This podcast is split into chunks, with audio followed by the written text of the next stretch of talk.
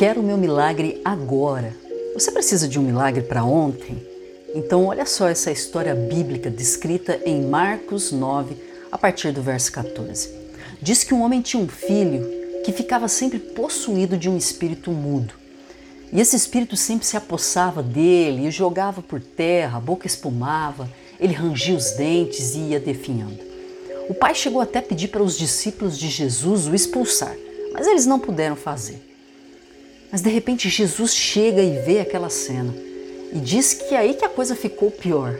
Olha só, às vezes antes do seu milagre bater a sua porta, às vezes pode ser que a situação piore, exatamente como aconteceu com esse pai. E diz que o espírito imediatamente agitou o menino com violência e caindo por terra revolvia-se espumando. E Jesus, em vez de tirar logo aquela coisa ruim do menino, ainda começou a investigar o pai. E ele perguntou: Há quanto tempo isso acontece com ele? E o pai respondeu: Desde a infância, e muitas vezes tenho lançado no fogo, na água, para o matar. Agora, olha só essa frase do pai. Se o Senhor pode fazer alguma coisa, tem compaixão de nós e ajude-nos. Era como se o pai estivesse dizendo: Olha, dizem que o Senhor tem todo o poder, e se o Senhor tem mesmo, então tem compaixão da gente tira logo a gente dessa situação que a gente não aguenta mais. Você já se viu numa situação dessas, onde você já não aguenta mais lidar com aquele problema e daí você meio que pega aquela situação e quer jogar no colo de Jesus? Jesus, toma aí o meu problema, resolve logo que eu já estou cansado. Se você tem poder, então tem compaixão de mim e me ajuda. Quem nunca fez uma oração assim, desesperada? Mas olha só o que, que Jesus respondeu para aquele pai diante daquele desespero que ele estava. Se o Senhor pode, tudo é possível ao que crê. É como se Jesus colocasse o problema de volta no colo daquele pai ao dizer essa, essa frase. Porque Jesus disse assim: Olha, ao que crê, tudo é possível. Ou seja, a força da sua fé pode fazer o impossível. E aí, você crê?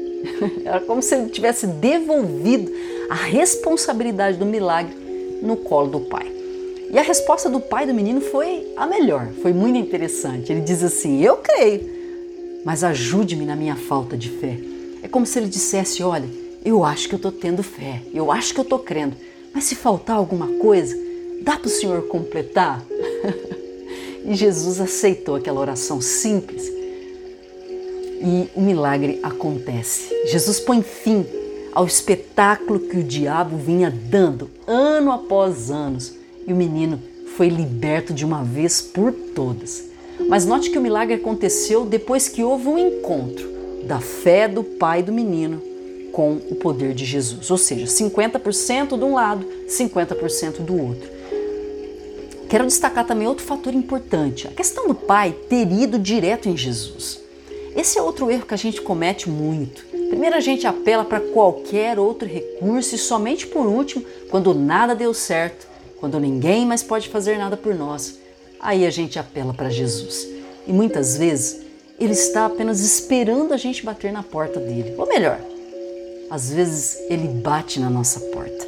É ele quem vem até nós, bate na nossa porta e nos pede para entrar e fazer o milagre. Quer ver outra história semelhante a essa? A Bíblia nos conta a respeito da mulher hemorrágica. Há 12 anos ela padecia de uma enfermidade. Há mais de uma década ela estava batendo na porta da medicina.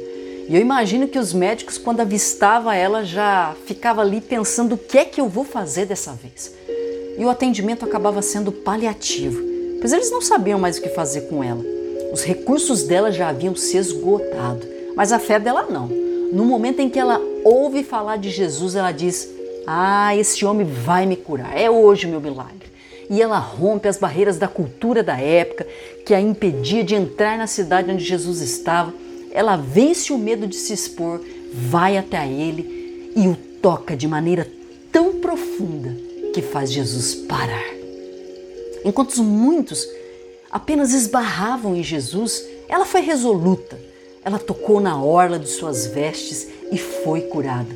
Sua fé chamou a atenção do Cristo, que disse: alguém me tocou, porque eu senti que de mim saiu o poder. Alguém me tocou de forma diferente. Ele então olha para ela e diz: Tem bom ânimo, filha, a tua fé te salvou. Então, olha só, quem foi os protagonistas desse milagre? A fé daquela mulher e o poder de Jesus. Então, se você está precisando de um milagre, peça para Jesus te ajudar a ter fé, porque você precisa acreditar. Não adianta você jogar no colo de Jesus a responsabilidade do seu milagre e achar que ele vai fazer sem você antes acreditar de todo o coração. Em Marcos 11, 24, diz que tudo, exatamente tudo que nós pedimos em oração, nós devemos crer que já recebemos e assim será feito. Ou seja, a gente tem que começar de trás para frente. Você tem que começar visualizando o seu milagre. Você tem que parar e tentar imaginar a coisa pronta. Depois é só agradecer e permanecer agradecendo e louvando a Deus, como se você já tivesse recebido aquele milagre. Até quando? Até sair da realidade do imaginário e ganhar visibilidade no seu mundo. E lembre-se, tudo, exatamente tudo, é possível ao que crê. E aí, você crê? Se acaso você não estiver conseguindo crer, peça ajuda para Jesus, para Ele te ajudar a ter fé, para você conquistar o seu milagre, porque tudo é possível ao que crê.